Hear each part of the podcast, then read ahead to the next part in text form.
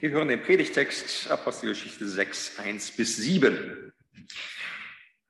Die Gemeinde wuchs und die Zahl der Jünger und Jüngerinnen wurde immer größer. Da kam es um eben diese Zeit zu einem Streit zwischen den griechisch sprechenden Juden in der Gemeinde und denen mit hebräischer Muttersprache. Die griechische Gruppe beschwerte sich darüber, dass ihre Witwen bei der täglichen Verteilung von Lebensmitteln benachteiligt wurden. Da riefen die Zwölf die ganze Gemeinde zusammen und sagten, es geht nicht an, dass wir die Verkündigung der Botschaft Gottes vernachlässigen und uns um die Verteilung der Lebensmittel kümmern. Darum, liebe Brüder, wählt aus eurer Mitte sieben Männer aus, die einen guten Ruf haben und vom Geist Gottes und von Weisheit erfüllt sind. Ihnen wollen wir diese Aufgabe übertragen. Wir selbst werden uns auch weiterhin mit ganzer Kraft dem Gebet und der Verkündigung der Botschaft Gottes widmen. Alle waren mit diesem Vorschlag einverstanden. Sie wählten Stephanus, ein Mann voll lebendigen Glaubens und erfüllt vom Heiligen Geist. Außerdem Philippus, Prochorus, Nikanor, Timon, Parmenas und Nikolaus, ein Nichtjuden aus der Stadt Antiochia, der zum Judentum übergetreten war. Diese sieben brachten sie zu den Aposteln, die beteten für sie und legten ihnen die Hände auf. Die Botschaft Gottes aber breitete sich weiter aus. Die Zahl der Glaubenden in Jerusalem stieg von Tag zu Tag. Auch viele Priester folgten dem Aufruf zum Glauben. Ja, die Heike hat es vorhin schon erwähnt. Ne? Eigentlich hatte alles so super angefangen. Ne? Die Gläubigen waren ein Herz und eine Seele. Sie teilten alles miteinander bis ins Portemonnaie und bis dahin, dass sie Grundstücke und sogar Häuser verkauft haben, damit alle was haben. Das Volk hielt große Stücke auf die Jesus-Leute. Täglich kamen Leute zum Glauben. Super. So, und nun Stück für Stück wird es irgendwie so, wie wir es vielleicht auch kennen. Ne? Oder jedenfalls zum Teil. Es fängt eigentlich damit an, dass mit Drohungen und ja, der ersten Verfolgung der Druck von außen wächst. Dann gibt es die erste Heuchelei, Hananias und Sapphira hatten wir. Ja, und jetzt doch der erste Streit. Eine Gruppe aus der Gemeinde fühlt sich zu kurz gekommen. Das Murren beginnt. Dann könnte man denken, ah, so ist doch immer irgendwie, ne? am Ende gibt es Streit, kann ja nur schief gehen. Wenn man so eng miteinander zu tun hat, wie die das gemacht haben, und sogar bis ins Portemonnaie hinein alles teilte, das kann ja nur schief gehen. Aber aufgepasst. Denn dieser Streit ist ja nicht das Ende. Am Ende steht was total Gutes. Am Ende sind alle zufrieden in dem, was wir hier lesen. Es gibt mehr verantwortliche Mitarbeiter, mehr Menschen finden zu Jesus. Dieser Streit führt zu was Gutem. Das ist vielleicht so etwas, was wir auf jeden Fall schon mal im Hinterkopf behalten. Mancher Streit muss geführt werden, weil wenn er nicht geführt wird, passiert das Gute nicht, was am Ende hier auch rauskommt. So, aber erstmal noch bisschen Hintergrund, worum geht es eigentlich in diesem Streit? Nun, wir haben es gehört, es gibt zwei Gruppen in der Gemeinde. Es gibt ja, die hebräischsprachigen und die griechischsprachigen. So die griechischsprachigen Juden waren so die Zugereisten. Die hebräischsprachigen waren die, die immer schon da waren. Da in Jerusalem und Umgebung. Die Zugereisten waren eben auch Juden, aber eben in einem anderen Teil des Römischen Reiches aufgewachsen. Wahrscheinlich zum großen Teil in der heutigen Türkei, da sprach man damals Griechisch.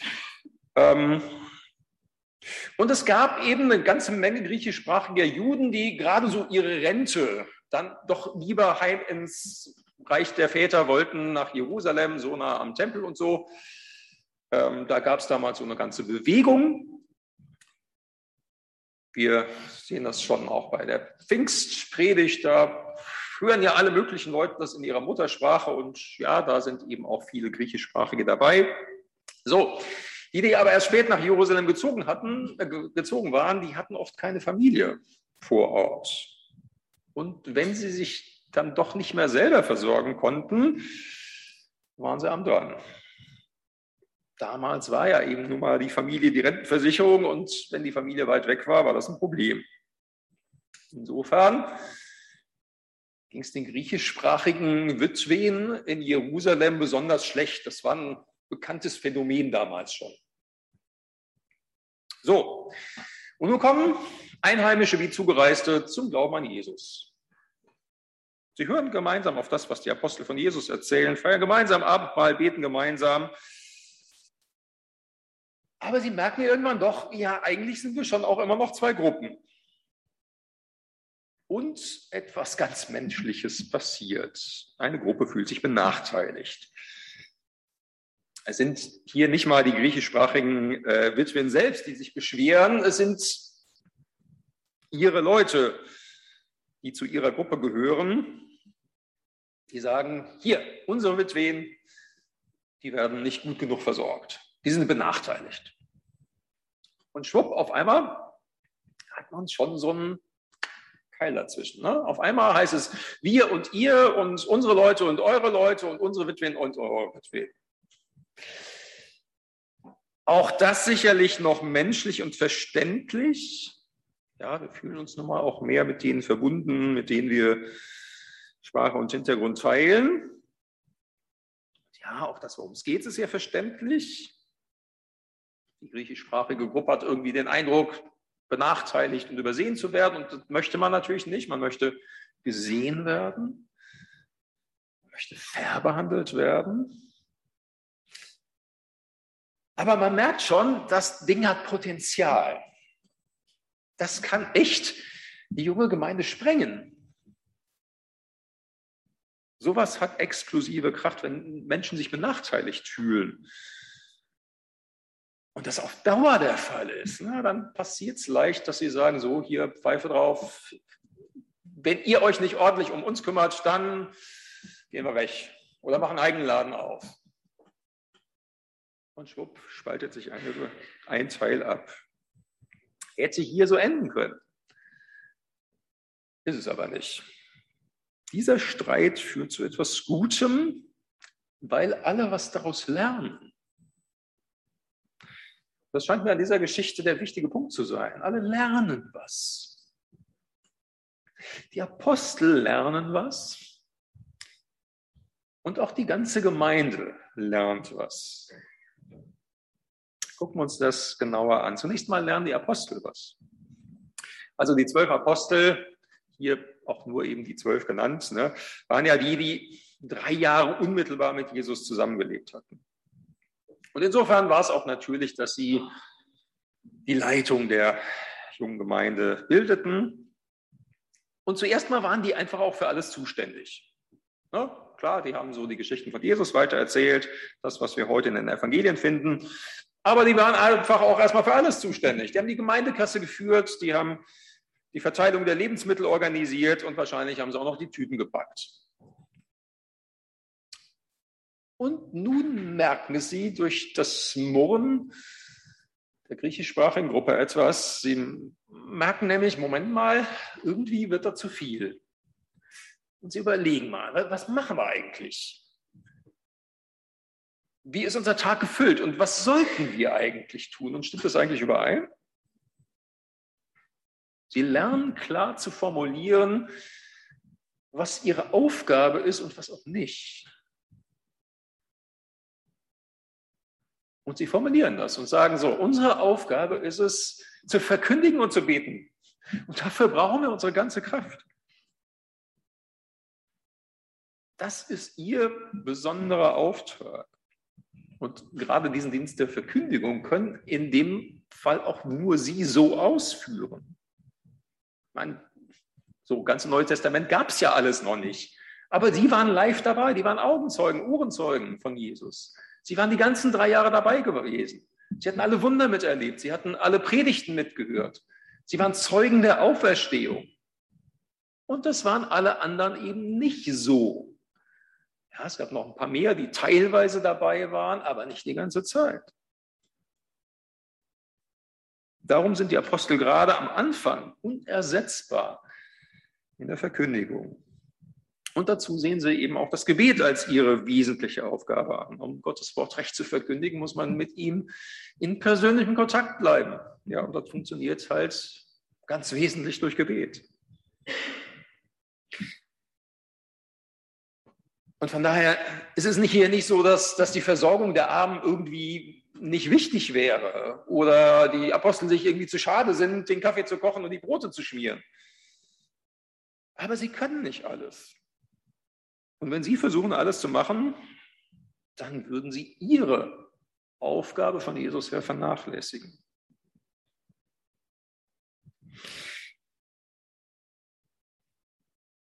Was hat das mit uns zu tun? Zwei Gedanken mal zu diesem Teil hier bei den Aposteln. Zum einen, ich bin kein Apostel, ich bin Pastor, das ist schon was anderes. Aber dieser Bibelvers begleitet mich so seit ein paar Jahren und ähm, ist so für mein Selbstverständnis als Pastor ein wesentlicher Teil. Wir werden uns selbst weiterhin mit ganzer Kraft dem Gebet und der Verkündigung der Botschaft Gottes widmen. Das sind auch für mich meine beiden Big Points als Pastor, zu verkündigen und zu beten. Ja, tatsächlich. Ich mache auch noch ein paar andere Sachen und das ist auch völlig in Ordnung so. Aber Gebet und Verkündigung sind meine wichtigsten Aufgaben. Und wenn ich das nicht vernünftig mache oder keine Zeit oder keine Kraft mehr dafür hätte, würde ich auch echt was falsch machen. Das ist so das eine. Aber darüber hinaus möchte ich Sie und euch alle fragen, was, was ist eigentlich eure Aufgabe im Reich Gottes im Moment? Was hat Jesus euch, was hat Jesus dir anvertraut, was du tun sollst und nicht vernachlässigen sollst? Wohlgemerkt, dazu gehört ja nicht immer ein offizieller Dienst in der Gemeinde, irgendwie mit Stempel und irgendwie klarer Überschrift. Vielleicht heißt ein Dienst seine Aufgabe, auf neue Menschen in der Gemeinde zuzugehen. Vielleicht heißt deine Aufgabe, ich bete treu für die Anliegen der Gemeinde. Vielleicht heißt deine Aufgabe, ich bin für meine Familie da. Vielleicht heißt dein Dienst und deine Aufgabe im Reich Gottes, ich engagiere mich beim Roten Kreuz oder beim THW und tue das aus Liebe zu Gott und Menschen. Vielleicht ist es gar nicht in der Gemeinde, sondern extern. Wozu Gott uns beauftragt, mag sehr unterschiedlich sein. Aber die Frage ist wichtig, was ist dein Auftrag, den Gott dir gibt, jetzt im Moment? Mag auch mal wechseln im Laufe des Lebens, völlig klar. Was ist dein Auftrag? Und hier bei den Aposteln sehen wir, die machen zu viel, die müssen eher runterfahren gibt sicherlich auch andere Leute, die das, ihre Aufgabe vielleicht noch gar nicht gefunden haben. Was ist dein Auftrag, den du nicht vernachlässigen sollst? Zurück zu diesem Text. Die Apostel lernen was, aber darüber hinaus lernt die ganze Gemeinde etwas. Wie gesagt, also bisher waren irgendwie die Apostel mal irgendwie für alles zuständig.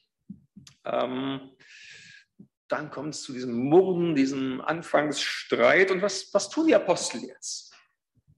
Nun, sie rufen die ganze Gemeinde zusammen und machen einen Vorschlag.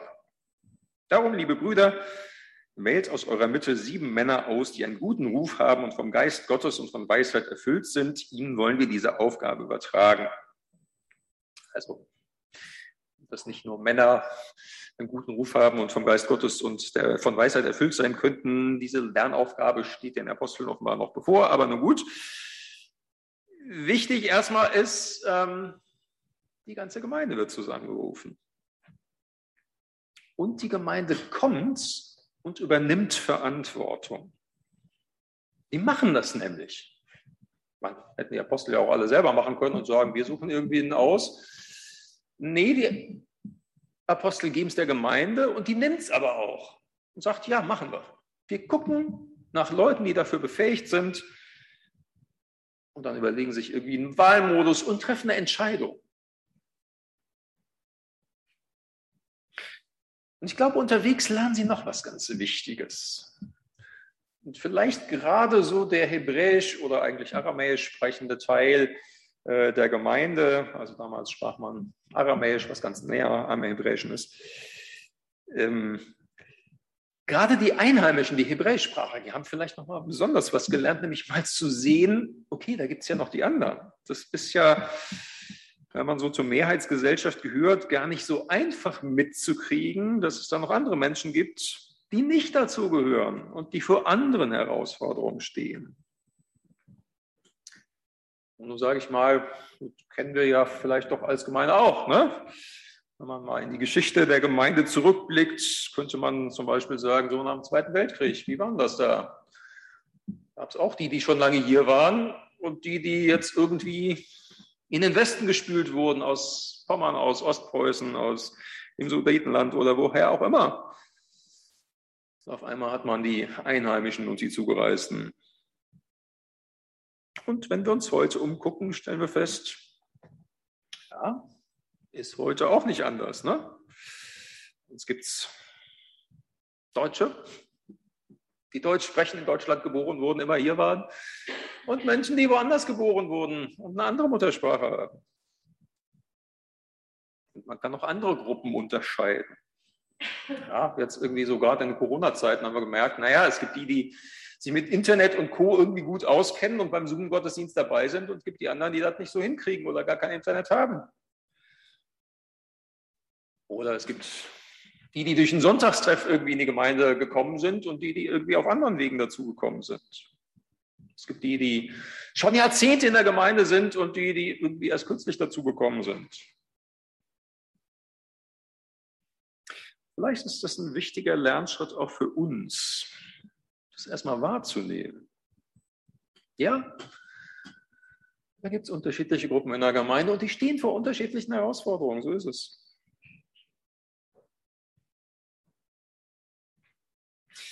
Ja, und dann, was passiert dann?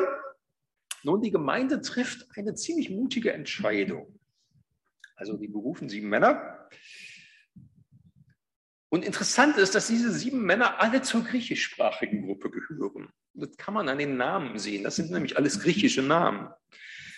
Ähm, das ist bemerkenswert könnte man sich fragen, also Moment mal, geht doch irgendwie so um eine Gerechtigkeitsfrage, da muss man doch irgendwie 50-50 oder, naja gut, sieben geht nicht, aber drei Einheimische, vier Zugereiste irgendwie nehmen. Machen sie aber nicht. Sondern die ganze Gemeinde trifft eine andere Entscheidung und sagt, so Leute, ähm, wir wählen für diese Aufgabe genau sieben Leute aus der griechischsprachigen Gruppe. Warum? Ich vermute mal, die zwölf Apostel waren bisher ja so die, die Gemeindeleitung und die kamen alle aus Israel, gehörten alle zum hebräischsprachigen Teil. Und da hat sich die Gemeinde offenbar gesagt, also einheimische Leiter haben wir jetzt genug, da braucht es jetzt eine Ergänzung. Es ist wichtig, dass wir auch griechischsprachige Leiter haben und so schlägt die Gemeinde sieben zugezogene griechischsprachige Männer vor, Und die Apostel sagen, ja, ist in Ordnung. Und die ganze Gemeinde steht dahinter. Auch da nochmal die Frage, was könnte das mit uns zu tun haben? Zwei Gedanken auch dazu. Vielleicht wäre es gut, wenn die Gemeinde- und Bereichsleitung auch bei uns auf die Dauer vielfältiger würde. Wenn ich uns mal angucke in Gemeinde- und Bereichsleitung, wir sind im Moment zu sechst, wir sind alle über 50, alle in Deutschland geboren, alle irgendwie zur Mittelschicht gehörig. Vielleicht wäre es gut, wenn das in Zukunft vielfältiger würde. Natürlich geht es nicht um Quoten. Die Apostel sagen hier ja auch nicht, also wählt aus eurer Mitte irgendwen aus, Hauptsache griechischsprachig. Nee, sie stellen schon Kriterien auf. Aber vielleicht wäre es trotzdem auch mal ein Gedanke für die nächste oder übernächste Gemeindeleitungswahl, ähm, mal zu überlegen, gibt es vielleicht auch Menschen, die nicht in Deutschland geboren wurden oder nicht irgendwie zu unserem, zu unserem, wie wir jetzt aufgestellt sind, dazugehören, die dafür in Frage kämen. Das ist der eine Gedanke. Und der andere ja, es finden sich dann aber auch wirklich sieben Männer aus dem griechischsprachigen Teil, die Verantwortung übernehmen. Jetzt habe ich mal so eine Vermutung. Es könnten sich zum Teil vielleicht sogar Menschen darunter befinden, Männer darunter befinden, die am Anfang Geburt haben. Ne? Also wir haben ja gesehen, das sind gar nicht die Witwen selber, die sich beschweren, sind andere. Und vielleicht sind es zum Teil die gleichen, die da am Anfang gemurrt haben. Aber jetzt übernehmen sie Verantwortung. Wisst ihr, es, gibt so einen Unsatz in Gemeinde. So, so ein Satz, den sollte man echt streichen aus dem Gemeindevokabular oder da sollte irgendwie das Blinklicht, das rote Blinklicht gleich auf, aufleuchten. Dieser Satz lautet, die Gemeinde sollte streichen. Was heißt denn nämlich dieser Satz? Also er heißt gewöhnlich, irgendwer sollte, also am besten die Gemeindeleitung, ich jedenfalls nicht. Die Gemeinde sollte.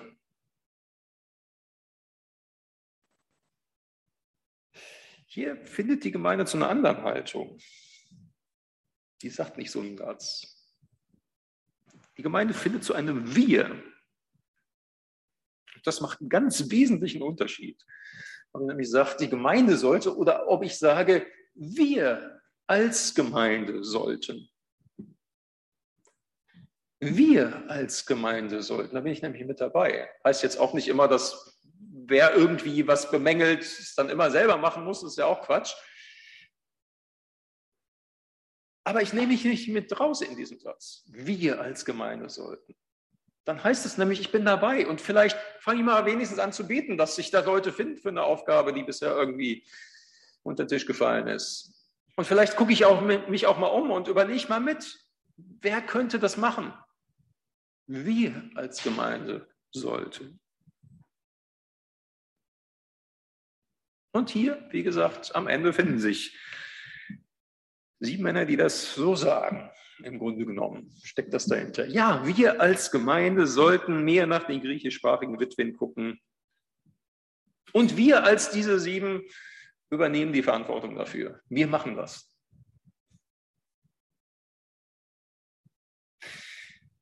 Sie haben alle gelernt aus diesem ersten Streit. Sie haben gelernt, die Apostel, was ihre Aufgabe ist und was nicht. Die Gemeinde hat gelernt, mal erst wahrzunehmen. Da gibt es so einen griechischsprachigen Teil und die stehen vielleicht vor anderen Herausforderungen. Sie lernen, miteinander Verantwortung zu übernehmen. Sie haben gelernt. Und wie gesagt, am Ende gewinnen sie alle. Und vielleicht ist das ganz zum Schluss sogar die wichtigste Erkenntnis aus diesen sieben Versen. Mancher Streit ist notwendig und wichtig. Auch manches Murren, manches sich mal beschweren ist wichtig. Wenn alle Beteiligten bereit sind, an, aus diesem Streit, aus diesem Murren zu lernen, dann kann es am Ende dazu führen, dass alle gemeinsam gewinnen. Amen.